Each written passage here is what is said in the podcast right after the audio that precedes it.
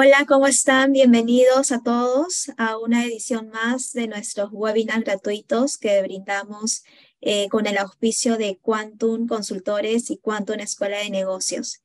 Eh, antes de darla y dar un inicio formal a nuestra exposición del día de hoy y presentarles a nuestro invitado, quisiera brevemente hacerles una pequeña introducción sobre estos espacios, sobre todo para aquellos que por primera vez, eh, aquellos por primera vez que están aquí con nosotros. Quantum Consultores, para aquellos que de repente no nos conocen mucho, somos una firma peruana que tiene más de 17 años en el mercado brindando servicios de consultoría contable, tributaria, legal, siendo nuestra expertise la ejecución de auditorías tributarias preventivas.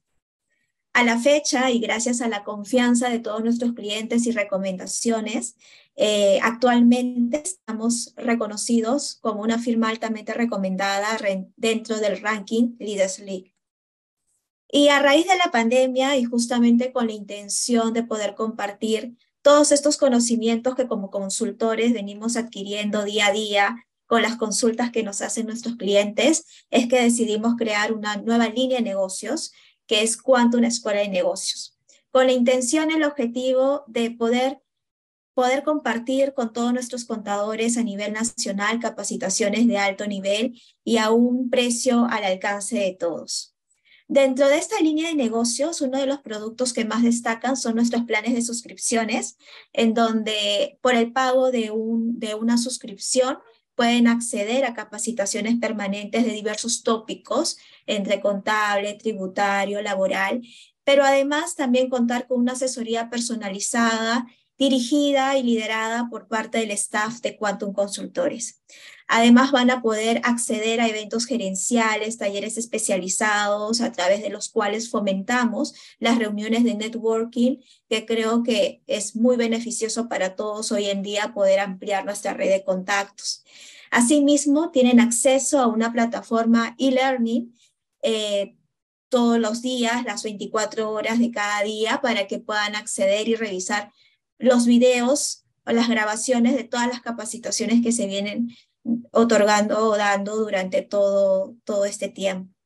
Y eh, de hecho está que todas las capacitaciones que brindamos a nuestros suscriptores están dirigidas y lideradas por una plana de docente de primer nivel. Y como prueba de ello es que el día de hoy eh, nuestro expositor invitado es el doctor Walker Villanueva.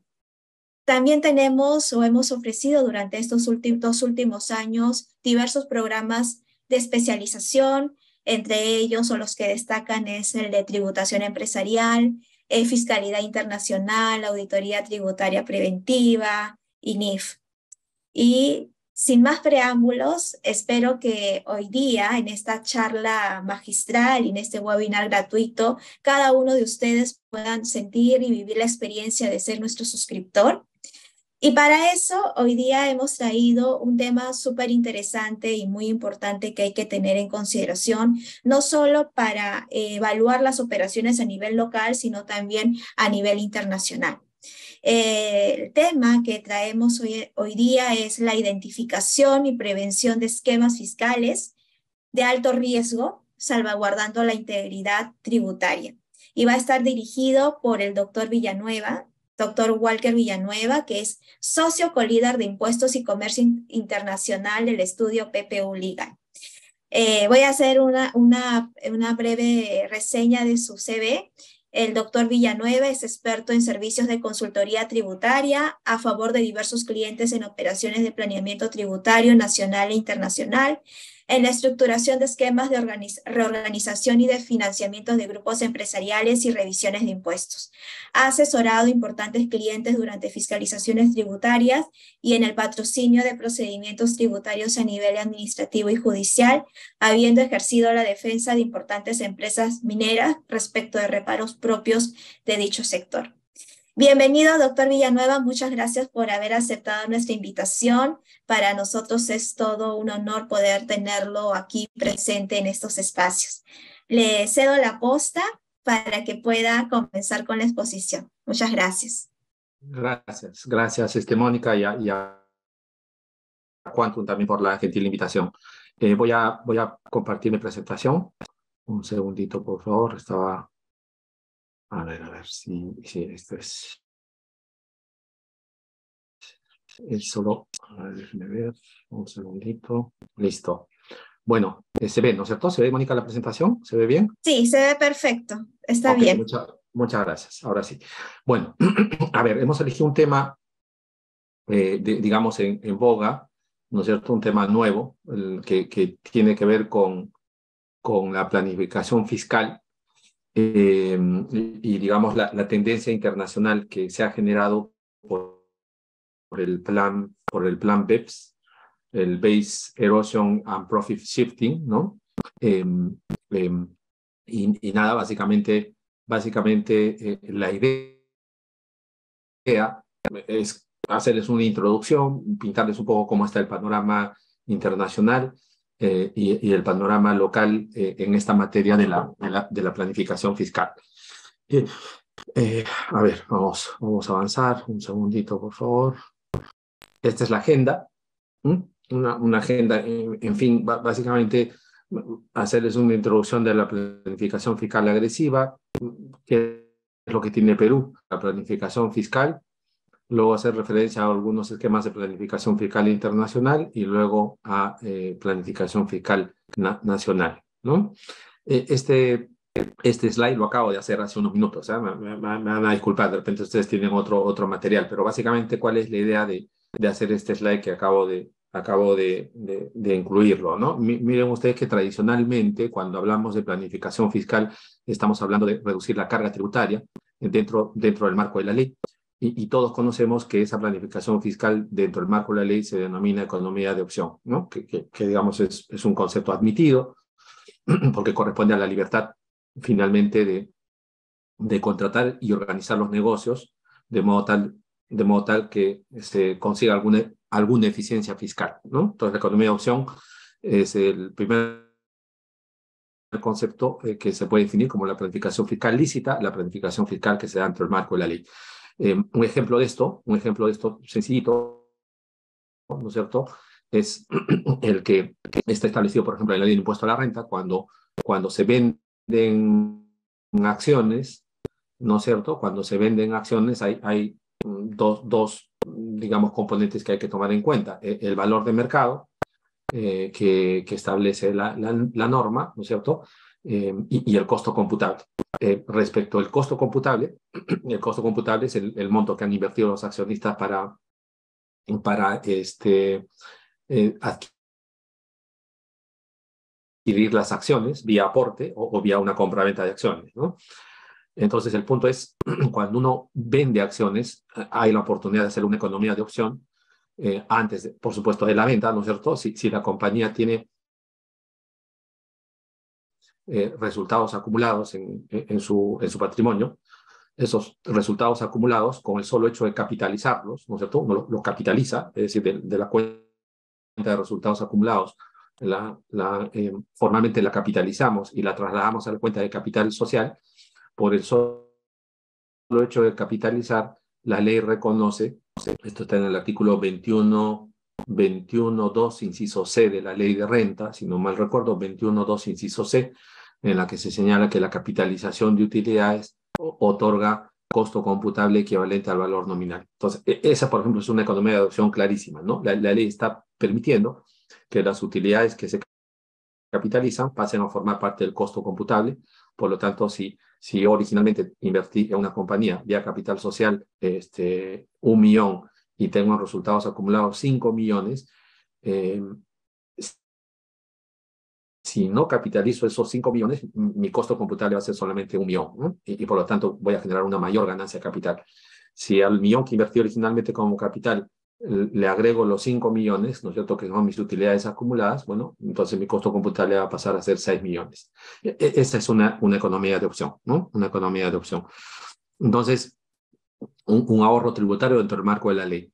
Eh, el, y, el concepto opuesto a la economía de opción es la, la evasión que que, que, todos manejamos, ¿no es cierto? Esto es, esto, la, evasión será en nuestro, en nuestro país es todavía, todavía es una práctica digamos, general, ¿no es cierto? Yo diría importante, no general, diría importante, eh, el, el, hecho de reducir la carga tributaria eh, acudiendo al, al, fraude, acudiendo al ardid, al engaño, que sea básicamente a través de la compra de facturas, ¿no? Eh, entonces, y, por eso es que tenemos esa regulación un poco difícil de digerir, que es el, el de los sujetos sin capacidad operativa, ¿no? Es una legislación nueva que hay que tener presente precisamente ¿no es cierto? Eh, que, que, que, complementa el tema de la de elevación, por supuesto, ¿no? El tema de elevación es básicamente la, defraudación tributaria que se produce a través de mecanismos fraudulentos, ¿no? Entonces, eh, al extremo opuesto de la, de la economía de opción está elevación y el tercer concepto relevante que todos conocemos es el de la, el de la ilusión eh, tributaria, ¿no? que ahora está regulada en la norma 16 del Código Tributario, la norma 16 del título preliminar del Código Tributario. Entonces, este es, este, este y, claro, la ilusión es un concepto difícil, difícil de, de, apreciar, de, aplicar en, en, el terreno práctico, y por eso es que tenemos pues una, un, procedimiento, un procedimiento eh, especial, ¿no es cierto?, eh, que se sustancia ante un, ante un comité eh, de, digamos, de la administración tributaria, si, si el equipo fiscalizador encuentra que una transacción pudiera ser elusión, bueno, tiene que sustentarlo ante el comité em, y, esa, y esa em, conclusión a la que llega el equipo fiscalizador se comienza a sustanciar al final de una fiscalización. ¿no? Eh, la, norma dice, bueno, eh, el procedimiento de sustentación de una transacción elusiva comienza con la notificación del requerimiento del artículo 75 del código. ¿no?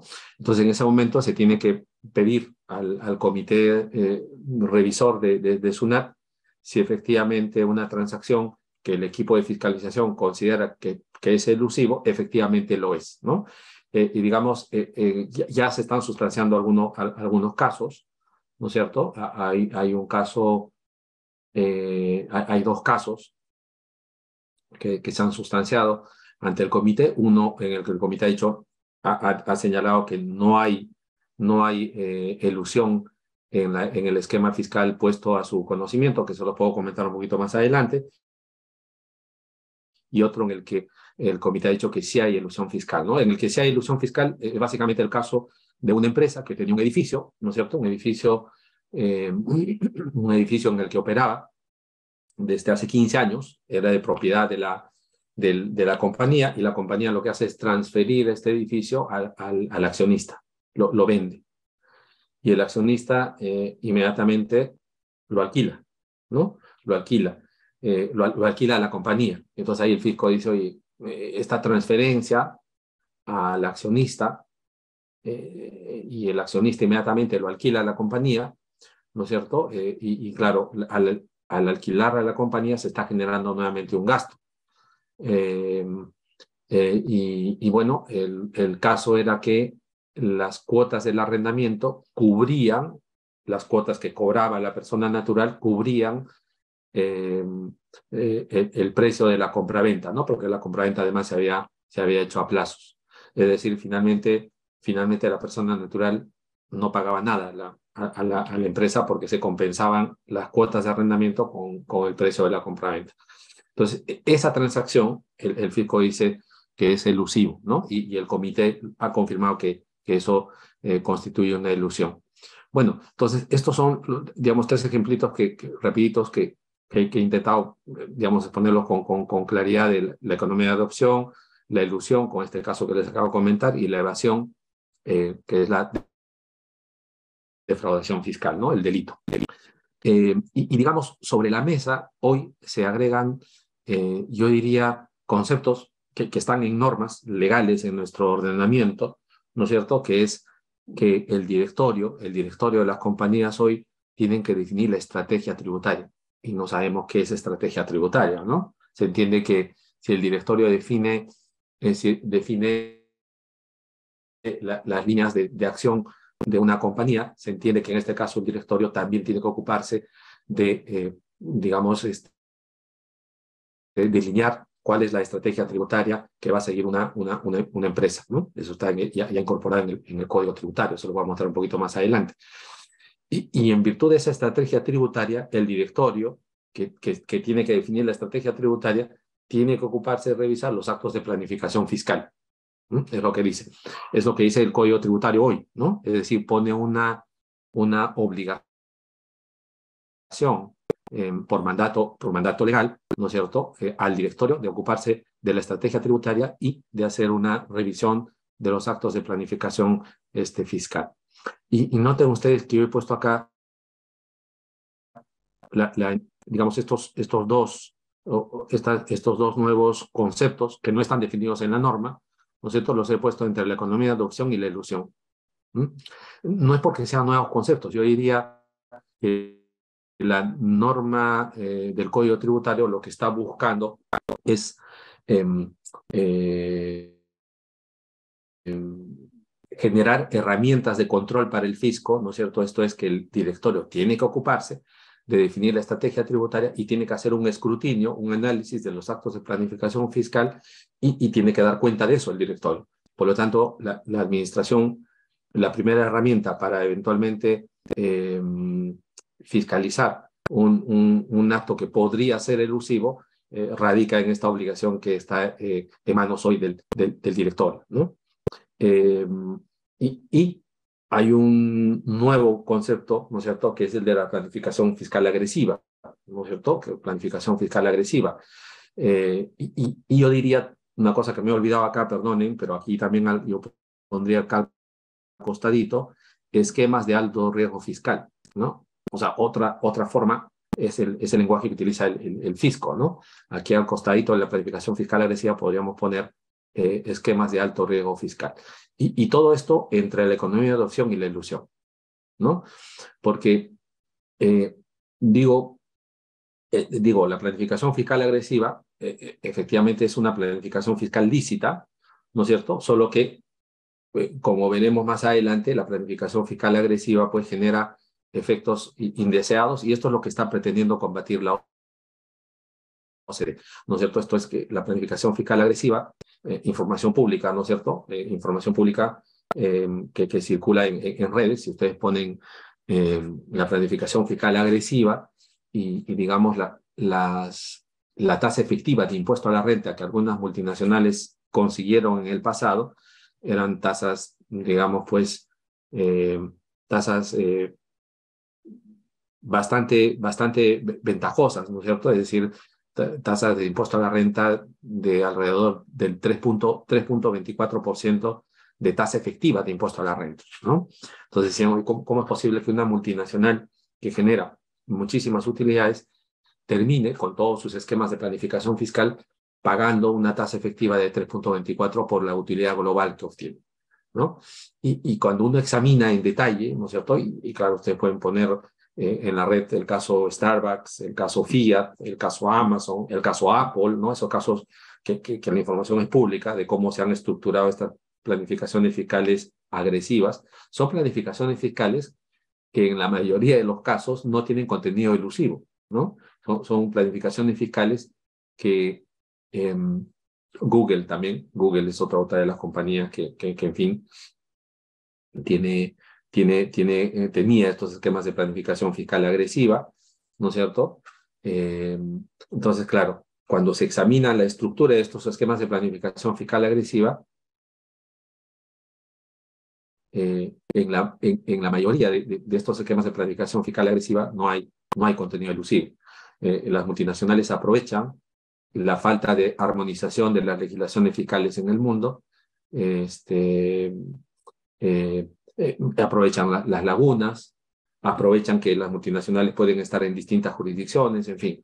Entonces, en la planificación fiscal agresiva, eh, eh, digamos, justamente contra esta planificación fiscal agresiva está la reacción de la, de la OCDE, ¿no es cierto?, con el plan BEPS, ¿no? El plan BEPS de, del 2015, que, que en el caso de Perú, en el caso de Perú, hablando de nuestro país, toda la regulación que tenemos hoy eh, proviene precisamente de OCDE, ¿no es cierto? Porque Perú, eh, Perú desde el 2000, si no mal recuerdo, año 2014 ha manifestado su interés de ser parte de la OCDE. Em, y eh, este año 2023, la OCDE, bueno, Perú está en sala de espera, ¿no? Está en sala de espera para, incorporarse como miembro de la OCDE. Eh, bueno, y, este año, eh, va, este año se va a iniciar la revisión de la situación institucional, legal y política de nuestro país para ser miembro de la OCDE. O sea que este año vamos a estar en evaluación y, supongo que, que, la evaluación que va a hacer la OCDE de nuestro país, aunque no estamos ahora en, la mejor coyuntura, ¿no es en el terreno político, eh, eh, van a examinar, por supuesto, la institucionalidad, eh, van a examinar si, si en nuestro país hay seguridad jurídica, si, si las normas tributarias son claras o no son claras, en fin. Entonces, y por eso que tenemos toda esta legislación, ¿no es cierto? Le, digamos, Perú, como ha manifestado su interés de ser parte de la OCDE, y, la OCDE ha, hecho, ha, lanzado un plan mundial para, para combatir la planificación fiscal agresiva, es que Perú, eh, siendo, digamos, el, el aspirante eh, disciplinado que quiere ser parte de la OCDE, ha incorporado la mayoría de las sugerencias de, de las acciones de la OCDE, las ha incorporado en nuestra legislación, ¿no es cierto? O sea, que, que hoy nuestra legislación es más, más compleja, por cierto, ¿no es cierto? Eh, a eso obedece que tengamos que los gastos financieros se deducen al hasta, solo hasta el 30% de la vida. Eso es regulación OCDE. Eh, que se tiene que identificar el beneficiario final, al último, al, al, al, accionista de carne y hueso que es dueño de una compañía, eh, también OCDE, eh, que se tiene que presentar el, el precio de transferencia, el reporte local, el reporte país por país y el, el reporte maestro, ¿no es cierto? También OCDE.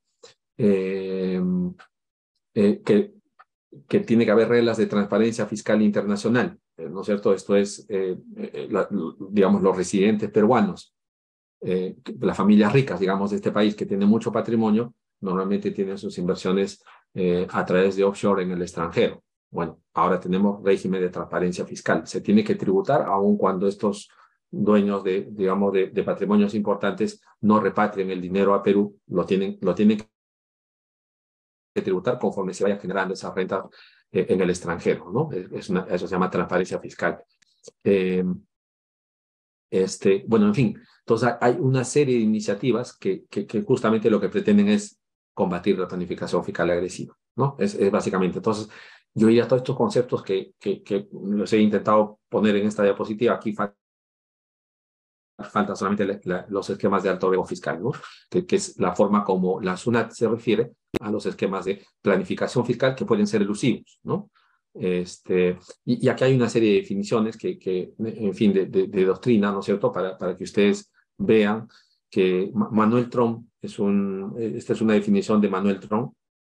Manuel Trump fue presidente, es un abogado muy reputado eh, mexicano que fue presidente de la mundial, ¿no es cierto? Es decir, una, una persona con, con bastante eh, reputación en el, en el, terreno tributario. Él dice, oye, la planificación fiscal agresiva, en, en el fondo de la planificación fiscal agresiva, eh, es, es la planificación fiscal que se hace dentro del marco de la ley, solo que hoy esa planificación fiscal que está dentro del marco de la ley, no sabemos hoy si es buena o es mala, ¿no? Claro, claro, digamos, hablando de un contenido ético, ¿no? Buena o mala, ¿eres bueno o eres malo? Eh, entonces dice, e, es, esa discusión que para efectos legales no era relevante, porque el derecho se separa de la ética y la moral, ¿no es cierto? Hoy ya no está tan claro, dice, dice Manuel Trump, ¿no? Porque la planificación fiscal agresiva es aquella planificación que se hace dentro del marco de la ley, pero como genera efectos recaudatorios inesperados para los estados, entonces esa planificación eh, fiscal agresiva se tacha de, de, de, de inmoral. ¿no? de inmoral. Eh, entonces, hoy el tema tributario eh, se, mezcla, ¿no es cierto?, la, responsabilidad, la, responsabilidad este, social, la responsabilidad empresarial, ¿no es cierto?, de, tributar, de tributar en un territorio un impuesto a la renta que sea justo y, razonable, ¿no? Entonces, claro, el tema tributario como acá, hoy con la planificación fiscal agresiva es que los estados están reaccionando contra esa planificación fiscal que se hace dentro del marco de la ley, ¿no es cierto?, cerrando esas brechas para que las empresas no tengan esa oportunidad no tengan la oportunidad de generar eh, impuestos a la renta de, con, con, tasas efectivas de escándalo, ¿no? Que, que les comentaba, ¿no? Hay, hay una multinacional que paga 3.24% de tasa efectiva. Eh, bueno, y entonces e, eso es lo que, lo que, lo que se, se señala respecto a la planificación fiscal agresiva. Aquí tienen más definiciones. Esto es una definición de la planificación fiscal agresiva sobre, sobre la base de, de un trabajo de la OCDE que se llama el estudio de los, de los intermediarios este, fiscales, el rol de los intermediarios fiscales, pero básicamente es, la misma, la misma, los mismos, los mismos elementos que resalta Manuel Trump, lo resalta también la, la, la OCDE, ¿no? O sea, están conscientes que la planificación fiscal eh, finalmente agresiva es una planificación que se hace dentro del marco de la ley, pero que produce efectos, efectos este, inesperados en la, en, la recaudación, ¿no es cierto? Y entonces acá vamos un poquito más aterrizando, aterrizando la, la planificación eh, fiscal. Eh, a ver, vamos a, vamos a ver si yo, yo creo que podemos, podemos efectivamente, eh, creo que presentar un esquema de planificación fiscal, ¿ya? Para, para, que, para que vean de qué estamos hablando. Y luego regreso sobre esto, porque si no, me voy a hablar de mucha teoría y ustedes se van a, se van a perder. Eh, este, estos esquemitas que, que, he incluido acá, estos dos, provienen, provienen de un estudio que han hecho dos funcionarios de la Administración Tributaria de Perú a título personal. Esto no es una, nuevamente, ¿no es cierto? Hasta aquí está. Miren ustedes cómo se denomina este estudio. planeación internacional nociva. ¿No? Nociva. No están, no están hablando de, o sea, nuevamente el, el contenido ético del adjetivo nocivo, ¿no es cierto? O agresivo, ¿no es cierto? Eh, eh, lo, lo que intenta resaltar es que Mm, no está tan claro si, si, si estos esquemas son eh, elusivos, porque si son elusivos hay una reacción del ordenamiento legal. ¿no? Es lo que, lo, que, lo que intento decirles con la planificación fiscal agresiva. La planeación internacional nociva, y, y, bueno, estos dos funcionarios de la administración, este es un estudio que está publicado por el CIAT, el Centro Interamericano de Administraciones Tributarias, ¿no es cierto? El, el trabajo se denomina Planeación Internacional Nociva, pagos por asistencia técnica, regalías, dividendos y servicios, ¿no? Dos funcionarios de la administración.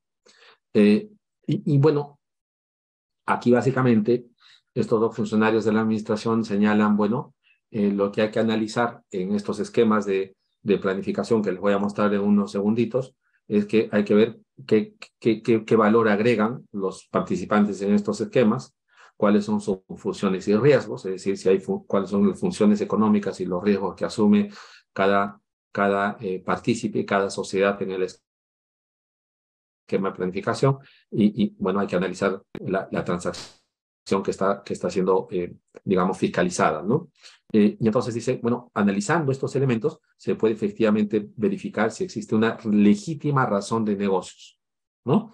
O por el contrario, la motivación es puramente fiscal. La, la motivación es puramente fiscal o, o, hay alguna razón legítima de negocios, ¿no? Eh, y entonces, claro, dicen, bueno, eh, eh, ¿qué, ¿qué es lo que se busca con la responsabilidad solidaria que se atribuye hoy a los directores, que lo voy a comentar un poco más adelante, básicamente disuadir a los profesionales tributarios, ahí estamos nosotros, a los profesionales tributarios o contables que recomiendan esquemas perjudiciales. Eso, es, eso es lo que se dice en, el estudio. Entonces vamos a, vamos a, la, a ver, a explicarles un par de esquemas de, de planeación internacional nociva, que podríamos con el lenguaje de la OCDE decir planificación fiscal agresiva, ¿no? Podrían tener, podrían tener contenido elusivo, algunas, por supuesto, otras no. Vamos a ver esta, ¿no? La primera, eh, fíjense ustedes, aquí eh, se dice, bueno, hay una compañía, hay una compañía B propietaria de una compañía operativa en Perú, ¿no es cierto? B, era la, accionista de una compañía operativa en Perú, y la dueña de la compañía en Perú lo que hace es transferir sus acciones, transferir las acciones que tienen B hacia un nuevo accionista. Es una venta de acciones, se cambia, de, dueño, ¿no? Eh, cambia de dueño, entonces eh, B eh, vende sus acciones hacia un nuevo accionista y también ve, vende la marca que tenía registrada en Perú desde hace muchísimos años. ¿no? Se dice en, los hechos, se dice la, la marca se utilizó siempre en Perú hace dos décadas, hace 20 años, se utiliza en Perú. Y, y curiosamente, el que compra la empresa, compra las acciones, compra las acciones de la empresa B1 que está operando en Perú y también una empresa eh, hermana de A, ¿no es cierto? La nueva, la nueva dueña de, de la compañía operativa en Perú compra la marca esta compañía, esta compañía A1, le he puesto acá yo, ¿no es cierto? Eh, está constituida un país que tiene convenio con Perú, ¿no es cierto? Y que comienza a cobrar regalías, comienza a cobrar regalías. Y cuando tenemos convenio con Perú, bueno, al tener convenio con Perú, eh, las regalías están sujetas a una retención no del 30%, sino del 15%. Y entonces aquí el fisco dice, bueno, fíjense ustedes que acá uno puede decir, y eh, finalmente, aquí tenemos una sociedad constituida en un país con el cual tenemos un convenio de doble imposición. Eh, esta sociedad constituida en ese país eh, es residente de ese país, solo que en ese país existe un régimen tributario especial para los derechos de propiedad intelectual. A eso se le llama patent box, ¿no? Patent box es o IP eh, intellectual property, eh, eh, regímenes de tributarios que incentivan, ¿no es cierto?, o dan un tratamiento especial a los derechos de propiedad intelectual. Y ustedes dirán, ¿y por qué le dan un régimen especial? Bueno, básicamente porque se entiende que los derechos de propiedad intelectual y los derechos de propiedad industrial normalmente propician, propician en este caso, pues el, el, el eh, eh, eh, digamos, la, la innovación, la tecnología y la transmisión de conocimientos, digamos, referidos a la actividad empresarial de un país. O sea, en otras palabras, transferencia de tecnología, ¿no? Entonces, estos regímenes de patent box normalmente lo que buscan es eso, que, que el país se favorezca con transmisión de tecnología, que haya investigación, que haya desarrollo, etcétera, ¿no? Entonces, bueno, en ese país con el cual tenemos un convenio de doble imposición, se tiene un régimen tributario en que se, que se tributa, dice el estudio de SUNAT. Este es un estudio de SUNAT. ¿eh? Este, todos estos datos los estoy sacando del estudio de estos dos funcionarios de SUNAT, mejor dicho, ¿no? ¿Ok? Eso, eso, es lo que, lo, lo, que he hecho básicamente. Entonces ellos, ellos señalan que, bueno, la marca se utilizó siempre en el Perú. Eh, en este país con el cual tenemos convenio hay un régimen tributario favorable para los derechos de propiedad eh, industrial, en este caso la marca, eh, que tributa 14% en ese país, pero como se retiene 15% en Perú, entonces en este país ya no se paga nada, ¿no? Porque el, impuesto a la renta retenido en Perú va a ser crédito en, el país A1. Entonces, ¿qué, ¿qué, destaca la administración? ¿Qué destacan estos funcionarios de la administración en este estudio? Bueno, la marca se utilizó siempre en el Perú durante dos décadas. Eh, el prestigio de la marca se ha logrado también en Perú el objetivo del esquema es el ahorro tributario, porque claro, aquí deduzco la, regalía, ¿no es cierto? Deduzco la regalía, eh, retengo 15% y me ahorro, me ahorro pues este, la diferencia de tasas, ¿no? Y la tasa es 29.29.5, o sea, me ahorro 14.5 eh, 14.5 básicos, ¿no es cierto? Y me ahorro también el impuesto a los dividendos porque claro, este, este pago de regalías se va al otro país y, en este país ya no tributa y luego en este país se reparten las utilidades y tampoco tributan el impuesto a los dividendos, ¿no? Entonces, entonces claro, eh, ya, digamos, estoy obteniendo un ahorro fiscal eh, evidente en el esquema, dice el objetivo del esquema es el ahorro tributario, y además en Perú siempre se usó la marca y nunca se pagó nada. ¿Y por qué de pronto cuando entra un nuevo accionista eh, se comienza a pagar regalías por el uso de marca, ¿no es cierto? Y entonces aquí eh, el, estos dos funcionarios dicen, en este esquema podría ser de aplicación la, la norma, la norma este 16, ¿no es cierto? Eh, habría que ver si este esquema tiene una legítima razón de negocios o es únicamente lo que ha orientado este esquema es la obtención de un ahorro fiscal. Y, y, y digamos, Eh, esto, desde luego, también tiene, tiene implicancias en, el, en, en, nuestra, en, nuestra legislación, este, en nuestras transacciones locales, ¿no? O sea, yo, yo infortunadamente ahorita no, no, no, lo traigo a la mesa, pero, pero lo, voy a comentar. Hay dos resoluciones del Tribunal Fiscal respecto a las regalías por uso de marca, ¿no? Locales, ¿no? En las que en el fisco le dice, bueno, usted está cobrando, una persona natural está cobrando regalías a su, a su compañía por el uso de marca, ¿no es cierto? Eh, bueno, y el fisco lo que, lo que exige, lo que exige es, no basta la titularidad legal de la marca, o sea, no basta que la marca esté escrita, inscrita en Indecopia nombre de la persona natural para cobrar regalías, sino que hay que analizar quién le ha dado valor a esa marca. Eh, y si la que le ha dado valor a la marca, haciendo publicidad, haciendo eh, marketing, eh, haciendo que la marca sea conocida en el mercado, es la empresa, entonces el, el, el, Tribunal Fiscal dice, bueno, entonces significa que este gasto no es un gasto, el, el, gasto por regalías no es un gasto necesario, porque finalmente el que le ha dado sustancia y valor es la, la, la compañía, la, la, compañía este, que está pagando las regalías de manera innecesaria.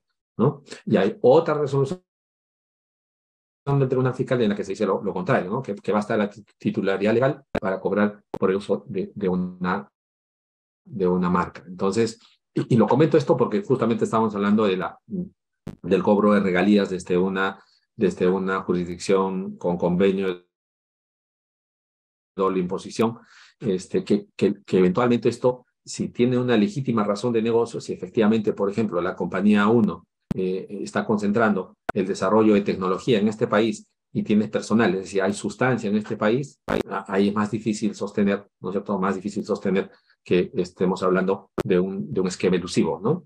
Eh, va a depender un poco de la sustancia también de esta, de esta compañía.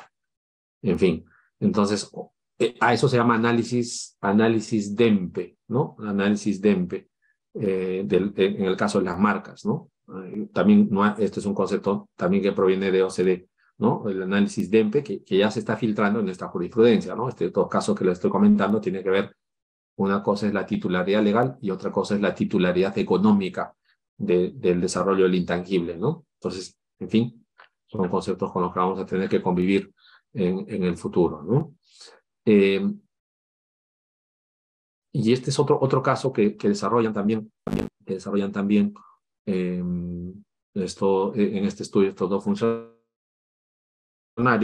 eh, dicen lo siguiente, ¿no? Aquí les he puesto flechitas, yo también para orientarme, este, eso, digamos, de cuál, cuál es la, la digamos, la, la, planificación fiscal en este caso. Se transfieren, dice acá, se transfieren marcas de un país A, eh, de un país A, o sea, en otras palabras, el país A, en el ejemplo, ¿no es cierto? Dicen, eh, es un país desde donde se desarrollan tres marcas, y desde este país A, desde hace muchos años, eh, se cobran regalías a distintos países en, en, la región, de entre ellos Perú. O sea, que, que, que digamos acá no se puede dudar que el, en este caso esta compañía o este grupo empresarial eh, tiene un régimen, eh, un régimen empresarial en el que explotan sus intangibles en un país específico, país A en el ejemplo, y desde ese país cobran regalías a, a, los, a las distintas unidades operativas. ¿no? Bueno, ¿qué, qué, ¿qué detecta el fisco? Bueno, detecta que esta compañía eh, vende las marcas a un país B, vende, tres marcas a, a, un país B, país B, y este país B tiene sistema territorial de impuesto a la renta. ¿Qué significa sistema territorial? Bueno, que solamente se graban las rentas de fuente local de ese país. ¿No? Un segundito, por favor, disculpen. Un segundito.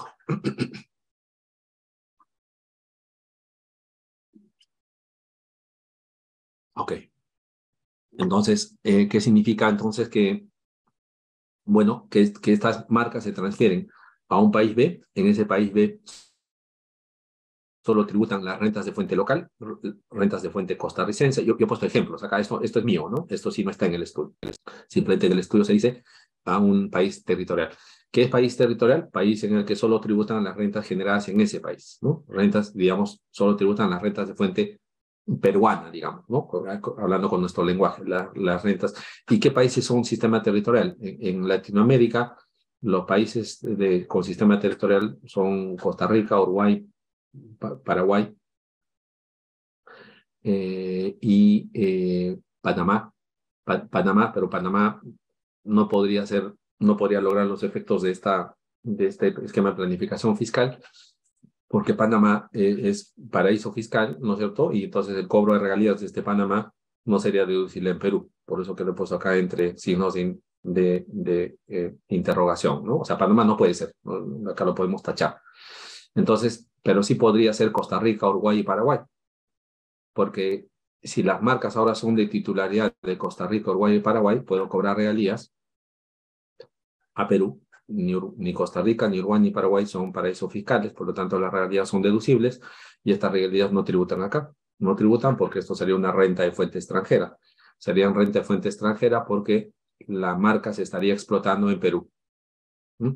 Por lo tanto, como solo se tributa por rentas de fuente local de esos países, acá no se tributaría, acá sería gasto deducible, ¿no es cierto? Y además, eh, eh, en este estudio se, se revela cómo los fondos terminan regresando hacia el país, hacia el país A, o sea, el que controlaba antes la marca, ¿no? Eh, y, y regresa a través de préstamos. También se hace, ese, se hace esa investigación, ¿no? Entonces, ¿qué, ¿cuáles son las conclusiones acá?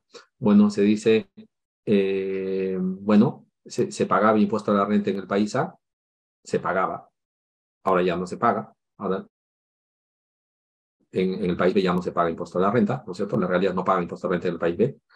El país B no, no tiene sustancia, no tiene sustancia para el desarrollo y gestión de las marcas. Miren ustedes, es interesante, estamos hablando nuevamente del concepto del DEMPE, esto de titularidad legal y titularidad económica, ¿no es cierto? Eh, bueno, tenemos intercambio de información con el país B, y a través del intercambio de información que ha hecho Perú con el país B, eh, bueno, se ha detectado que el domicilio fiscal del, en el país B está en una casilla postal, en un PO Box, ¿no? O sea, en otras palabras, que es una sociedad de papel, ¿no? Eso es lo que señalan el, eh, en el estudio. Eh, y el conocimiento de mercado y estrategia del desarrollo de las marcas sigue en el país porque el país B es un, simplemente es una, una sociedad eh, constituida en B, pero que no tiene sustancia. Entonces, claro, fíjense ustedes que acá eh, este, esta estructura, nuevamente, si no hay sustancia en el país B eh, y, digamos, el, recurso humano sigue en el país A, entonces, claro, esto sí podría encajar esto como, una, como un esquema no solo de planificación fiscal agresiva, sino como un esquema elusivo, ¿no? Este, como un esquema elusivo. Entonces, este, bueno, eh, y, luego están los esquemas de alto riesgo fiscal que, ha publicado el fisco, ¿no? Que, sería la, la, planificación fiscal, digamos, nacional, ¿no? Que lo vamos a ver en unos ¿ok? Entonces, de, eso estamos hablando, de eso estamos hablando cuando hablamos de planificación fiscal eh, agresiva, ¿no es cierto? Aquí, aquí están los conceptos, ustedes los revisan, por favor, este, eh, ahí tienen el material.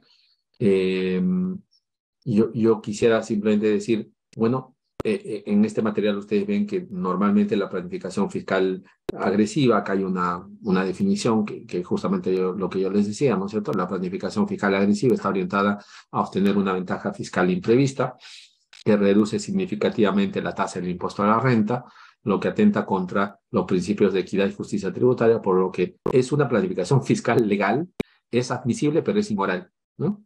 este, cita doctrinaria de Marta Caldas, este, citada por el, por Eleno Tabeira Torres, ¿no? el, profesor brasileño. Este, y, y, también a los que les gustan las redes, ¿no es cierto? pongan los que quieran revisar. Hay una entrevista eh, del director de impuestos de Google en la comisión del Parlamento inglés sobre los esquemas de planificación fiscal que utilizaba Google eh, en, en, Inglaterra, ¿no? Y, digamos, la, la, presidenta de la, de la comisión eh, que representaba al, Estado británico le preguntaba al, al director de, de, impuestos global de Google, le decía, eh, ¿por qué usted, si Google es una compañía que está operando eh, que es una compañía eh, que opera en, territorio eh, británico, ¿no es cierto?, termina, termina no tributando por toda la publicidad, por todo el marketing que hace en el mundo, no termina tributando en Gran Bretaña, sino en Irlanda. Le hace esa pregunta, ¿no? Y, digamos, la, la, respuesta, la respuesta de, del director de impuestos eh, en esa parte es una, digamos, e, esta audiencia de, investigación es un video de, yo les diría, de una hora aproximadamente, pero en la parte en que el director de impuestos le, le, contesta respecto al tema, digamos, del, del, esquema de planificación fiscal, él dice, bueno, es que nosotros hemos constituido en Irlanda, en Irlanda hay una compañía con 500 empleados eh, eh, y, y, hemos decidido establecer, establecer nuestro centro de, de, distribución y de desarrollo, ¿no es cierto?, desde Irlanda, por, porque, porque Irlanda permite precisamente, eh, permite precisamente atraer inversión a través de un régimen fiscal y nosotros tenemos una compañía real en Irlanda, ¿no? Le, le, responde, es decir, en otras palabras, nosotros hemos usado la ley y pagamos lo que la ley nos obliga a pagar. Y, digamos, la respuesta de la presidenta eh, de la Comisión Ministerial dice, pero yo no le estoy preguntando, le dice sobre, eh,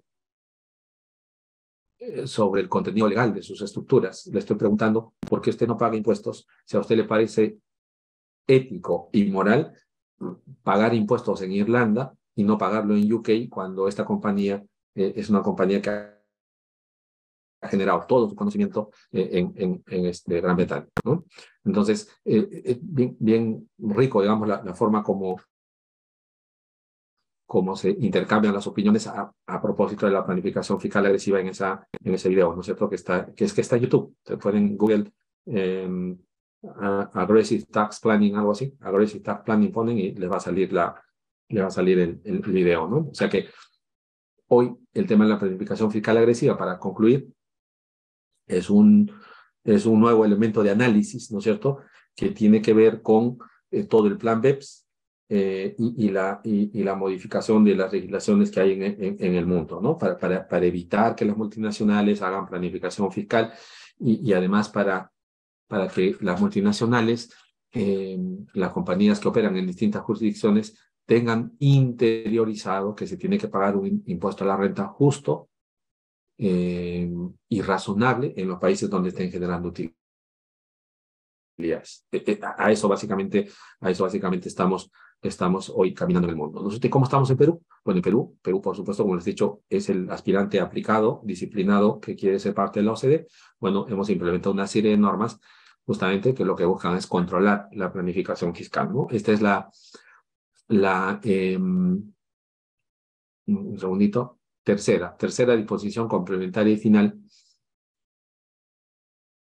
del decreto legislativo eh, 1422. ¿no? E, esta norma, esta norma eh, básicamente lo que indica es lo siguiente, ¿no? tratándose de sociedades que tengan directorio, ¿no es cierto? El directorio debe definir la estrategia tributaria, lo que les decía antes, ¿no? ¿Qué es estrategia tributaria? No está definido, pero se entiende es, ¿no es cierto?, la, como el directorio define las estrategias de negocio de una compañía, ahora están obligando a que el directorio también se ocupe de definir eh, digamos, la, la, estrategia tributaria de una, de una sociedad.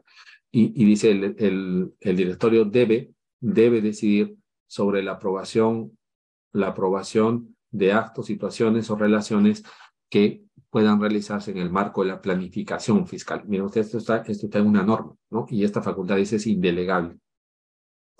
Eh, y, digamos, ¿qué comentarios merece esta norma? Primero, me parece que eh, como me, me, parece, me parece la primera consecuencia de esta norma es que el tema tributario como que hoy ha subido de nivel, ¿no es cierto? Ha subido de nivel, porque antes el, el, el, el, eh, tema tributario normalmente está bajo control del gerente financiero de una compañía, eh, auxiliado por el contador y en algunos casos, para las compañías más grandes, por un abogado tributarista, ¿no? Eh, pero hoy han subido el nivel al, al tema tributario. Nosotros están obligando por mandato legal que el directorio se ocupe de definir la estrategia tributaria. ¿No es cierto? Es decir, hoy el directorio por mandato legal está obligado a eh, ocuparse de la estrategia tributaria y de decidir, decidir sobre los actos de planificación fiscal. ¿Y para qué?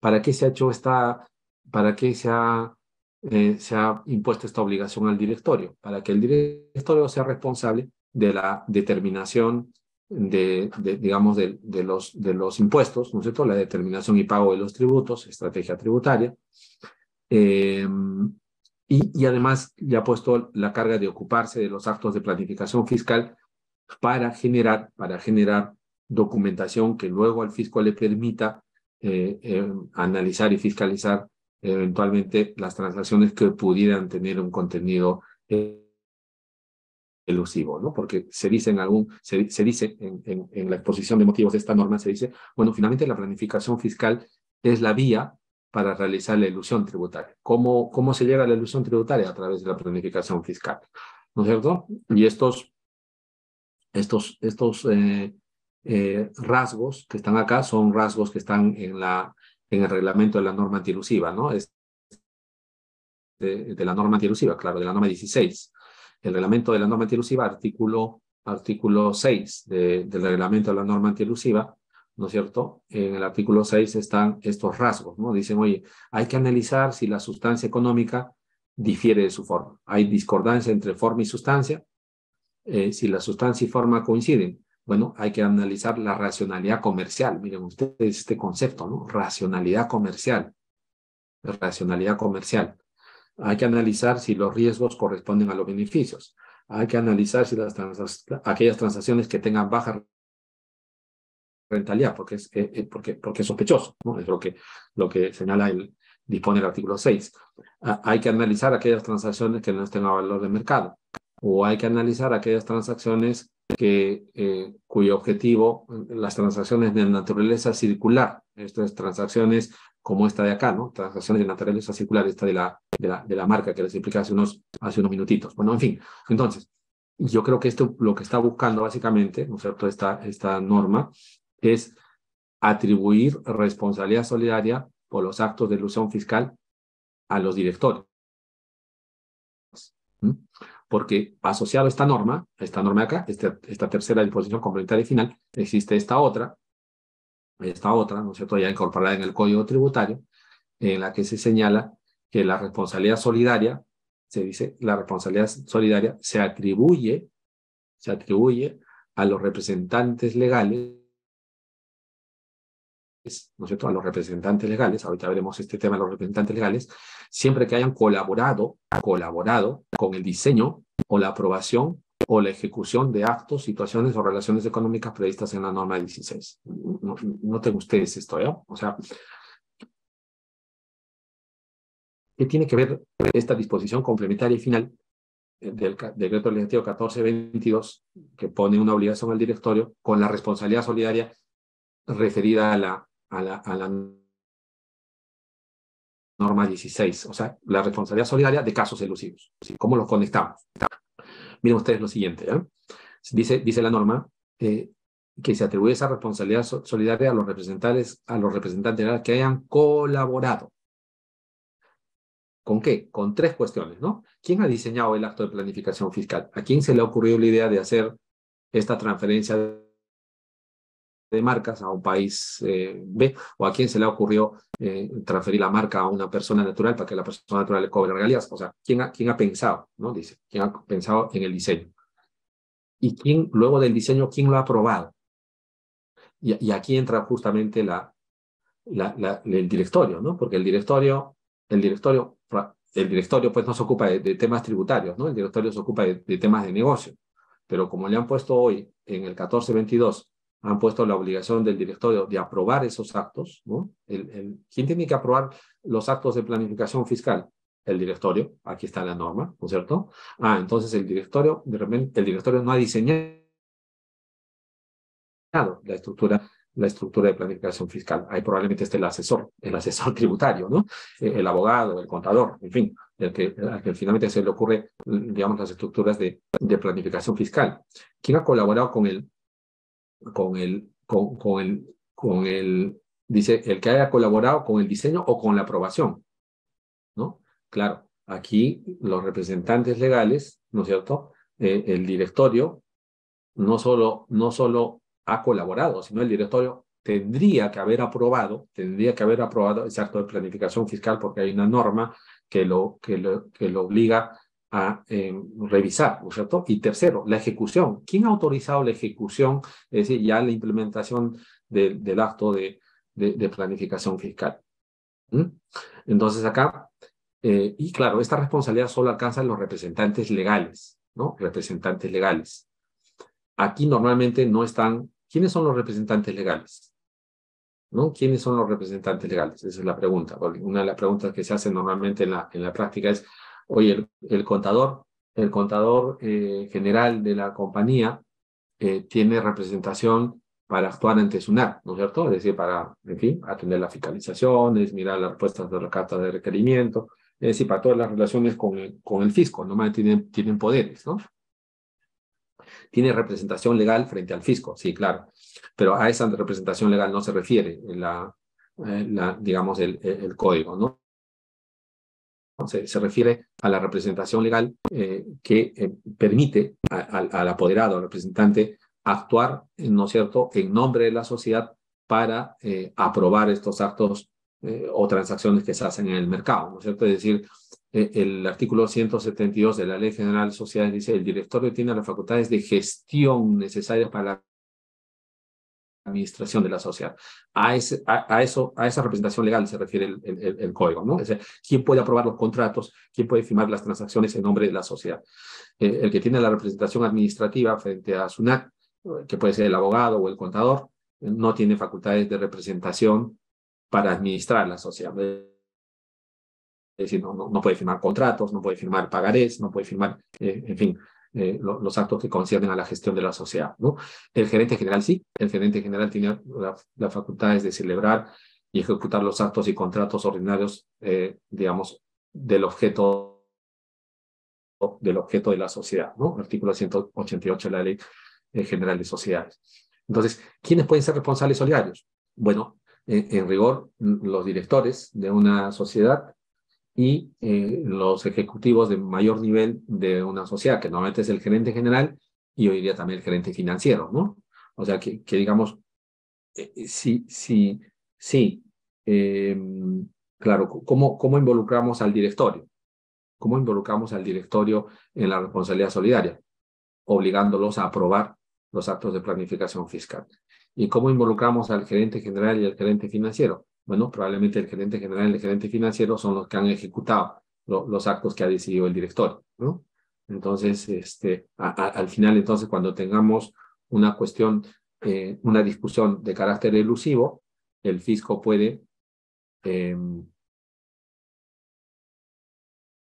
activar la responsabilidad solidaria, ¿no es cierto? Em, intentando cobrar un impuesto a la renta derivado de, o, IGB, lo que fuese, ¿no es cierto? los impuestos que fuesen derivados de una, de una transacción que el fisco califica como elusivo, eh, no solo a la compañía que esté involucrada en la planificación fiscal que es calificada como elusiva, sino también a los directores y a los ejecutivos que tengan poderes a título personal, ¿no es cierto? Entonces, claro, eh, y, y, digamos ahí el tema es esta responsabilidad solidaria, además, eh, se, se, presume, se presume, ¿no es cierto? Se presume que los, los, los directores, los representantes legales, en este caso, han actuado con, eh, con dolo, negligencia grave o abuso de facultades. Es decir, si, si hay un acto elusivo, el, el Código Tributario dice, bueno, eh, el acto elusivo da lugar a que se active una presunción. ¿Cuál es la presunción? Que estos representantes legales han actuado con dolo, con negligencia grave, ¿no? Porque, porque más o menos el, el, fisco, eh, el fisco, este, ahorita les explico esto de la negligencia grave y demás, ¿no? Pero más o menos el fisco dice, oiga, pero eh, la planificación fiscal que luego es calificada como agresiva, no se le puede haber pasado a un representante legal de la compañía, porque es como si se le pasara un elefante blanco, ¿no? Eso, eso, la, ilusión es pensada, dice el fisco en la exposición de motivos. La ilusión es pensada, no es improvisada, ¿no? Es decir, el directorio tiene que tener el, un deber de diligencia, ¿no es cierto?, de em, analizar los actos de planificación fiscal que hagan las compañías y por lo tanto no se, no se le puede pasar un elefante blanco. E, esa, es la, la, lógica, ¿no? Esa es la lógica.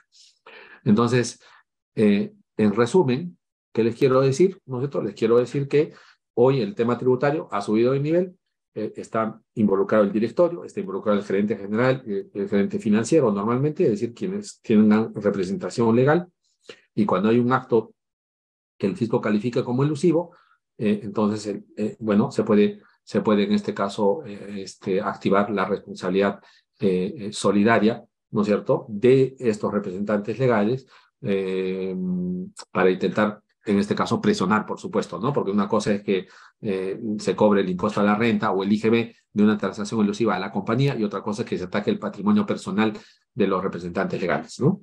es decir, ahí se, se, tiene que pensar bien. Y cómo los representantes legales eh, se, se liberan de esta responsabilidad solidaria? Bueno, acreditando, acreditando que han, estos son los modelos de poderes, pero ¿cómo se liberan? Bueno, acreditando que han actuado con diligencia, ¿no? Que han actuado con diligencia. Se tiene que probar, los representantes legales tienen que probar que han actuado con diligencia. Y para actuar, para probar la diligencia, normalmente mm, ya sugerimos nosotros como, como abogados en el estudio, que está hablando como abogado, eh, normalmente sugerimos que el directorio pudiera utilizar este modelo 1 o este modelo 2. Modelo 1, aprobar los actos o transacciones con relevancia económica y financiera, es decir, el directorio se ocupa no de temas eh, tributarios, sino de definir esquemas de negocio. Eh, bueno, aprueba los actos, los actos más relevantes, ¿no es cierto? Y que si hay una ventaja tributaria, la ventaja tributaria sea una consecuencia de, de, digamos, de la, de, la transacción y que no sea el, el, factor principal. ¿no? El modelo 2 es simplemente aprobar los actos o transacciones con relevancia económica y financiera y no hace referencia a que el directorio no aprueba actos de planificación fiscal porque no es su, no es su obligación. Pero en cualquiera de ambos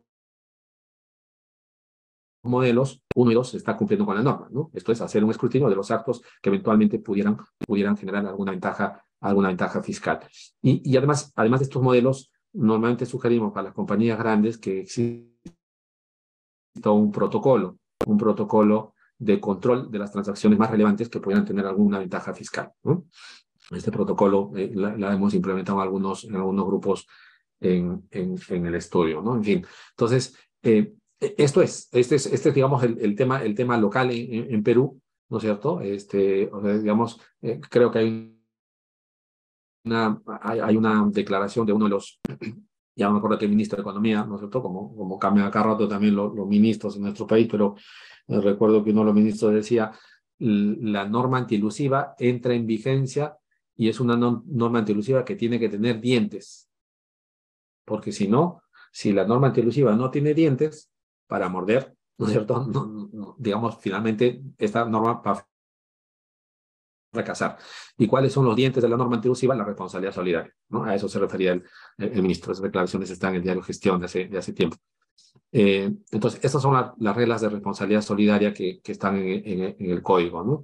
¿Quiénes tienen responsabilidad solidaria en el código? El representante legal.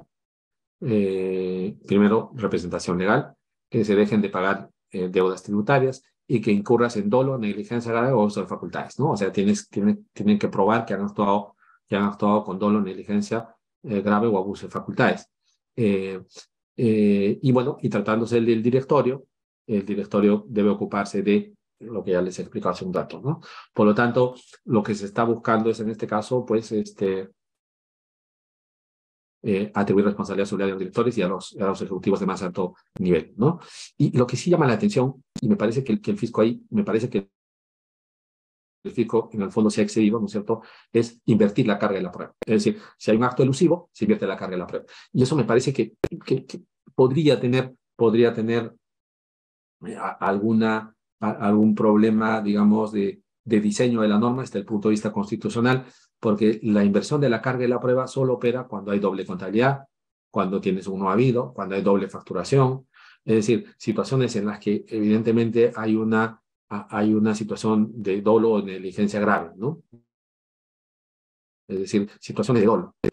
Pero cuando estamos frente, frente a casos de ilusión, eh, apreciar si una transacción elusiva, es elusiva o no es difícil, no, no es fácil, es un tema complejo, ¿no? Entonces, claro, que se invierta la carga en la prueba en una situación tan gaseosa como, como los casos de ilusión, me parece que, que, que, que podría estar, en este caso, eh, vulnerando, vulnerando el derecho de defensa de los eh, representantes legales que se ven inmersos en un procedimiento, ¿no cierto?, de, de, fiscalización tributaria como responsables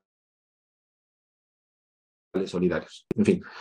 Entonces, bueno, y para terminar, hay un artículo, el 62C del Código Tributario, que dice, en cuanto se notifique, en cuanto se notifique al sujeto fiscalizado, ¿no cierto? Estamos hablando de los, de los actos que pudieran ser ilusión fiscal, dice, eh, bueno, eh, eh, el sujeto fiscalizado debe declarar al órgano que lleva a cabo el referido procedimiento de fiscalización, estamos hablando de los, de los actos de fiscalización de temas eventualmente elusivos, ¿no? Los datos de todos los involucrados en el diseño, la aprobación o ejecución de los actos y situaciones, ok. Entonces, y, bueno, este es el formato en el cual se comunica ¿Quiénes han participado en el esquema de planificación fiscal? Miren ustedes acá, veamos el cuadrito, ¿no? Dice acá, gerente, director, socio, el accionista, asesor, ahí están los asesores, probablemente varios acá de la, de, la sala que están escuchando esta charla, el administrador, el administrador de hecho, el contador, miren, ahí están, ahí están ustedes, eh, el abogado, ahí estoy yo, eh, el cónyuge, ¿no es cierto? No el cónyuge del abogado, ¿no? El cónyuge de, de aquí del, del socio, ¿no? Del socio, eh, el titular, el representante legal, ¿no? Eh, entonces tenemos que, tenemos que eh, en buena cuenta informar quienes han participado en, la, en la planificación este, fiscal. Y esto evidentemente es un, esto, esta comunicación es por supuesto disuasiva, ¿no? Eh, eso es básicamente. Bueno, y para terminar, esto ya les he explicado, esta es la planificación fiscal agresiva, y estos son los esquemas de alto riesgo, ¿no? Los esquemas de alto riesgo, que como la SUNAT denomina a los actos que pudieran constituir, eh, los actos que pudieran constituir eventualmente la, la planificación, eh, la ilusión tributaria, hablando ya de nuestro, de nuestro eh, sistema legal, ¿no? O sea, de, la planificación fiscal que, que, que, que, el fisco caracteriza como elusivo en la aplicación de la norma 16. Estos son los esquemas, no, no voy a entrar a explicarles cada uno de los esquemas porque lo, voy a, lo voy a este, aburrir. Este, quizás a ver, voy, a escoger una, ¿ya? Para, para, terminar. Eh, voy a escoger una eh, que podría ser esta, me parece haber una, vamos a escoger una que, que sea, que sea eh, digamos, útil para todos, ¿no? Para, para que no, no estemos... Hay unas que son bien sencillas, otras que son un poquito más complejas. vamos a elegir una esta es la que, la que ha ido al comité. Esta la puedo comentar. Esta, esta, que además se la es sencilla de explicar. Em, esta es la planificación fiscal nacional, digamos, ¿no? Miren ustedes qué ocurre acá. Ocurre que eh, una, una compañía, ¿no es cierto? Una compañía, la, compañía A, ACO, ¿no? Eh, este, eh, bueno, dice acá, la persona natural y su cónyuge son propietarios de cinco inmuebles que conforman el mismo edificio comercial, los que se aportan a, ¿no? La aportan a, es decir, cómo esto es, la sociedad conyugal aportó a su, a su compañía este, estos cinco inmuebles. ¿no? Eh, 15 años después, 15 años después, el ACO, la compañía, eh, vende los inmuebles a, a los accionistas, a, la, a, la, persona natural y a su cónyuge, pactando un precio de venta a ser pagado en 48 cuotas. Aquí están los detalles de, que, que había comentado antes, ¿no? Pero está, está, está más detallado. Eh, los ingresos de las cuotas se atribuyen a los ejercicios en que esto se produce. O sea, eh, recuerden ustedes que, el, que la ley de renta dice que cuando se venden venta, cuando se venden bienes por plazo mayores a un año, el impuesto a la renta se paga no en función a devengado, sino en función a vencimiento de cuotas, ¿no? Es decir, el, impuesto a la renta en buen, en, buen, en buen romance, en pocas palabras, se paga eh, de manera diferida, ¿no? Como, conforme vayan venciendo las cuotas. Artículo 58 del Código de la Ley del Impuesto a la Renta, ¿no?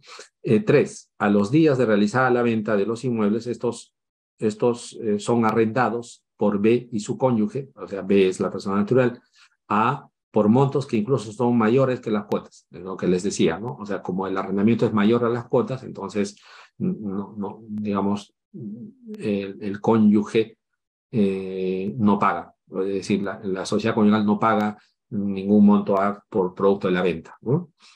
Y entonces acá básicamente dicen, bueno, oye, los inmuebles eh, siempre ha, los ha utilizado como, como activo fijo, lo sigue utilizando después incluso de, de, la, de la venta y el arrendamiento, el cambio de propietario no ha afectado el uso.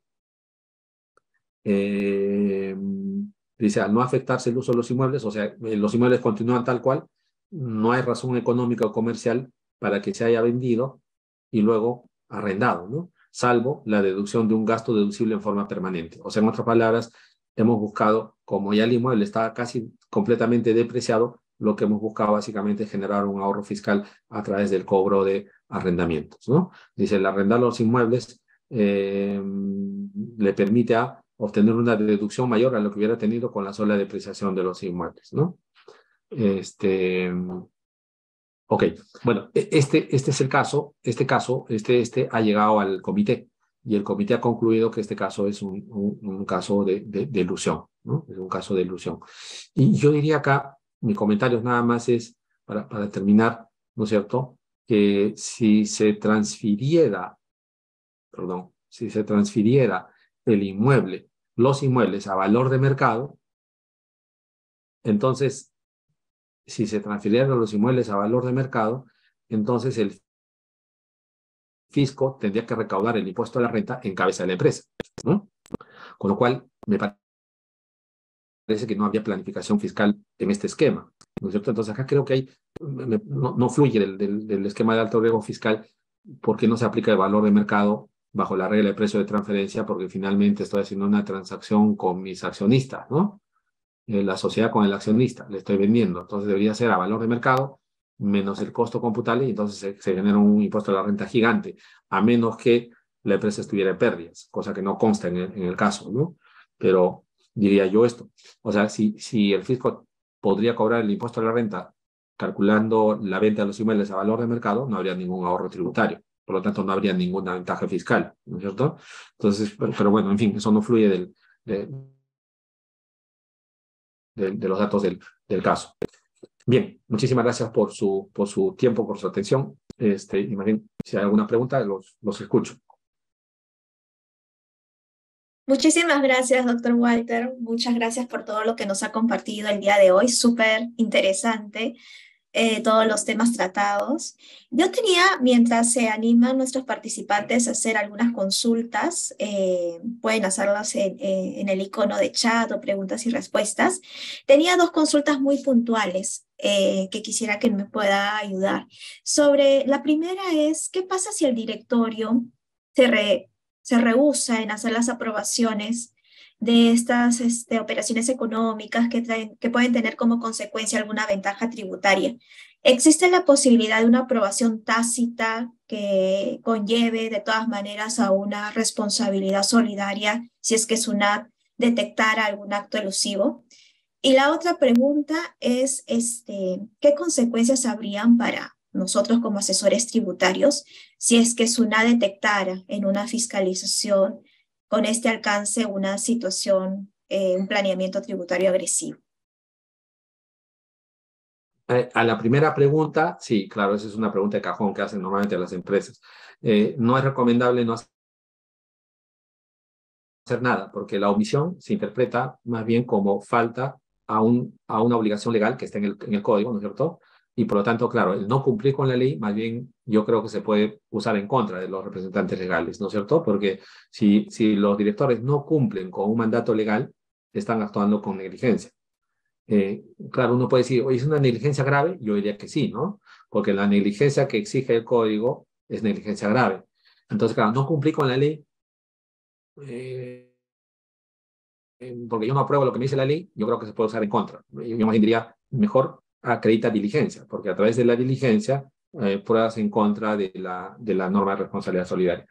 Y respecto a los asesores, a los asesores no nos pasa nada, porque los asesores no somos representantes legales, ¿no?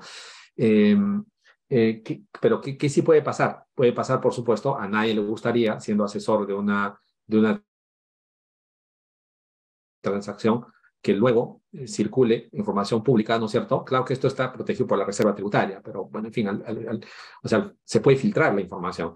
Entonces, claro, que, no sé, que algún asesor X esté comprometido en un acto que luego es calificado como, como elusivo y se filtre esa información, puede, por supuesto, dañar la, la reputación eh, del, del, del, profesional, ¿no? Pero, pero consecuencia legal no hay ninguna, porque el asesor no es representante legal.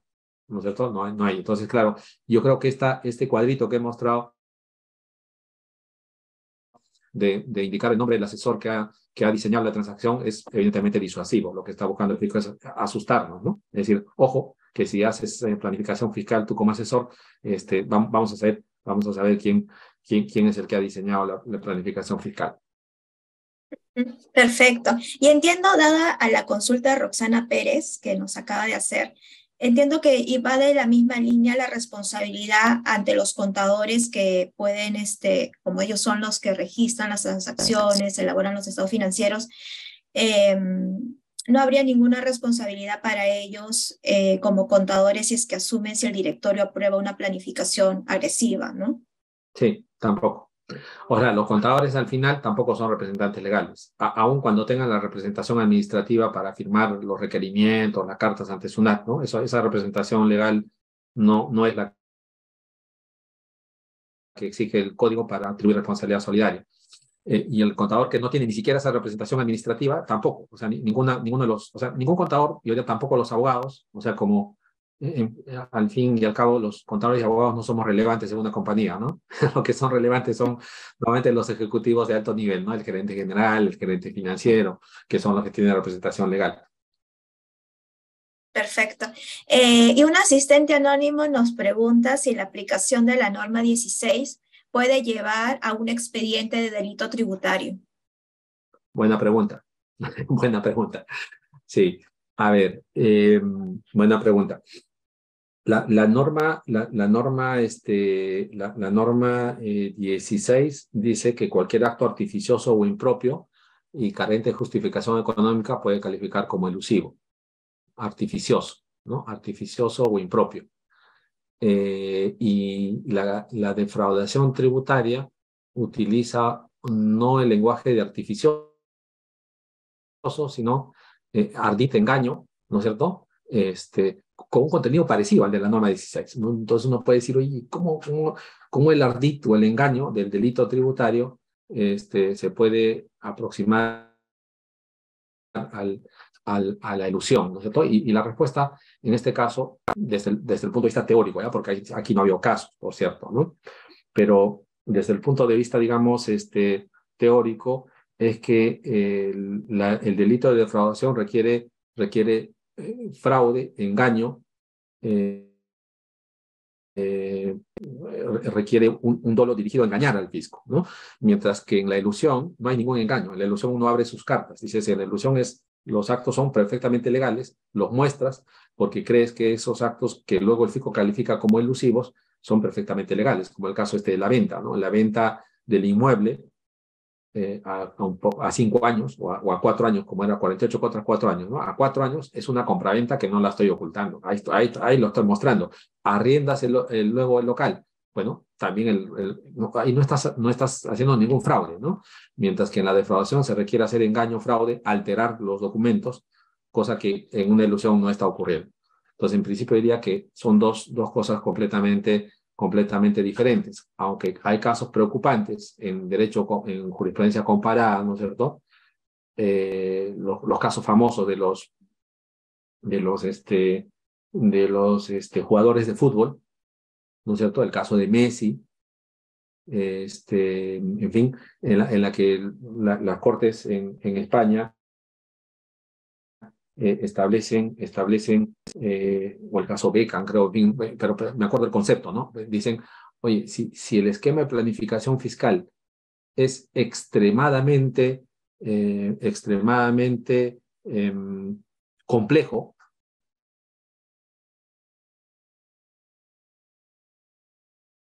intentando engañar al fisco. Y por lo tanto, los actos de planificación fiscal absolutamente complejos pueden eventualmente generar una responsabilidad penal. Ya, pero ese es un tema que no, no está en nuestro país, está en, en, derecho comparado, en jurisprudencia comparada, entonces se pueden buscar, ¿no es cierto? Estos casos de los famosos normalmente, porque los famosos tienen sus estructuras de planificación fiscal y, y, y digamos, la, las cortes en España han dicho, oye, pero esto, eh, si, si has hecho algo muy enredado, algo muy complejo, es porque algo, algo estás ocultando. o sea que ahí sí podría generarse eventualmente un, un, un problema, digamos, de, de, de, de, delito. En fin. Sí, y justo Cintia Reyes también justamente habla, ya menciona sobre la responsabilidad penal. Y yo entiendo de que a nivel penal, bueno, siempre a la medida de que se identifique defraudación tributaria, sí podría haber una responsabilidad directa para los contadores y también para los abogados tributaristas. Ah, sí, sí, claro, claro. La, la penal sí, pues, ¿no? Porque la penal es el fraude, ¿no es cierto? Es el fraude, el engaño. Y digamos, la responsabilidad penal típica en nuestro país es el, la compra de facturas, ¿no? Y hay obviamente sí, por supuesto. Ahí, se va a imputar la responsabilidad personal a quien haya participado del delito. Si, si digamos, el contador está involucrado con la compra de facturas falsas y las registra eh, y, y, las mete en la contabilidad y, las usa para la liquidación de impuestos, eh, claramente está involucrado en, el, en la comisión del delito, ¿no? Perfecto. Y finalmente, este, nos preguntan, bueno, nos comentan de que en la exposición mencionó sobre la inversión de la carga de la prueba. Sí. Si podría precisar este, un poco más ese aspecto. Sí, sí, sí sencillito. Eh, si el fisco detecta que un acto es elusivo, si si el fisco detecta que un un acto elusivo, lo detecta contra la compañía, por supuesto, ¿no? En ese minuto, si el fisco sustenta, eh, sustenta que el acto es elusivo y el comité lo aprueba, como este caso que les he explicado, el comité dice sí es elusivo, en ese minuto el fisco tiene una herramienta adicional. Puede, puede abrir una fiscalización atribuyendo responsabilidad solidaria a los directores o a los representantes legales que son el gerente general o el gerente financiero normalmente. O sea, no quiere decir que lo haga, ¿no? No lo ha hecho pero lo puede hacer. Eh, ¿Y qué significa que se invierta la carga en la prueba? Bueno, que si se abre la investigación a los directores o representantes legales, estos tienen que demostrar que han actuado con diligencia. ¿Quiénes? los directores y representantes legales. A eso me refiero con invertir la carga de la prueba. O sea, SUNAT, si SUNAT sustancia un caso de ilusión y es aprobado por el comité, SUNAT tiene una herramienta adicional. Puedo cobrarle el tributo a los directores y representantes legales a través de una fiscalía les tengo, tengo que atribuir la responsabilidad solidaria. Y en ese procedimiento de fiscalización a estos eh, representantes legales, ellos tendrían que demostrar que han actuado con diligencia. Y por lo tanto, por lo tanto, no le correspondería la responsabilidad solidaria. Entonces, en lugar de hacerse la vista gorda de esta norma que les he mostrado, es al revés, ¿no? Más bien hay que, hay que cumplir con la norma y hay que más bien acreditar que se está actuando con diligencia, porque si no, pueden perjuicio de, de los directores.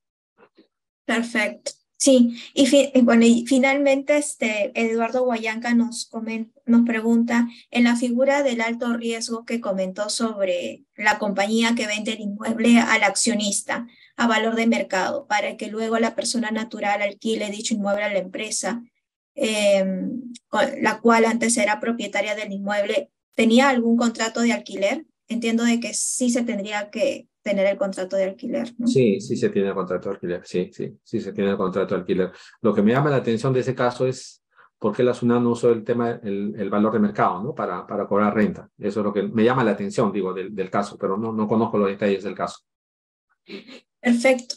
Está bien, doctor Villanueva. La verdad que muchísimas gracias por su tiempo. Le extiendo el agradecimiento de la doctora Marisol León y espero que podamos contar con su apoyo en las siguientes capacitaciones. Muchas gracias por, por haber estado con nosotros. Muy bien, muchas gracias. Buen día para todos. Abrazo. Buenos días. Este, sí, muchas gracias con todos también por su asistencia. Eh, solamente para poder culminar el día de hoy, quiero compartir con ustedes las, los siguientes cursos que vamos a dictar.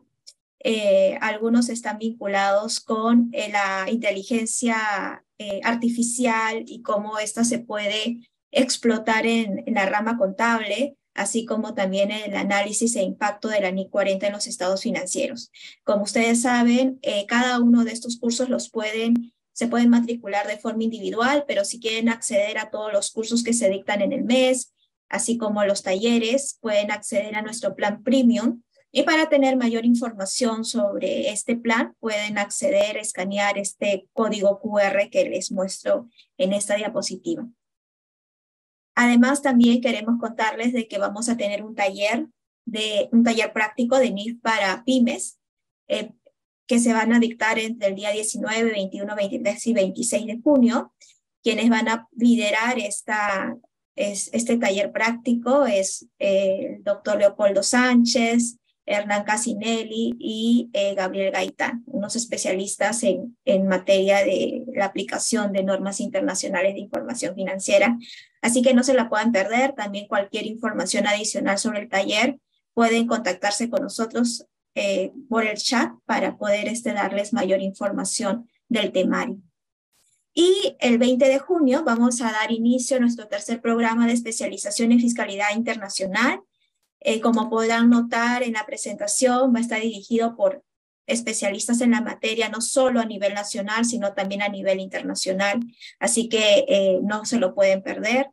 Pueden obtener mayor información de, de este programa de especialización también escaneando este código QR y solo precisar de que todos nuestros programas de especialización, así como los talleres que dictamos a través de Cuanto una escuela de negocios, están certificados por la Universidad Continental y también por eh, la Junta de Decanos de Contadores Públicos del país.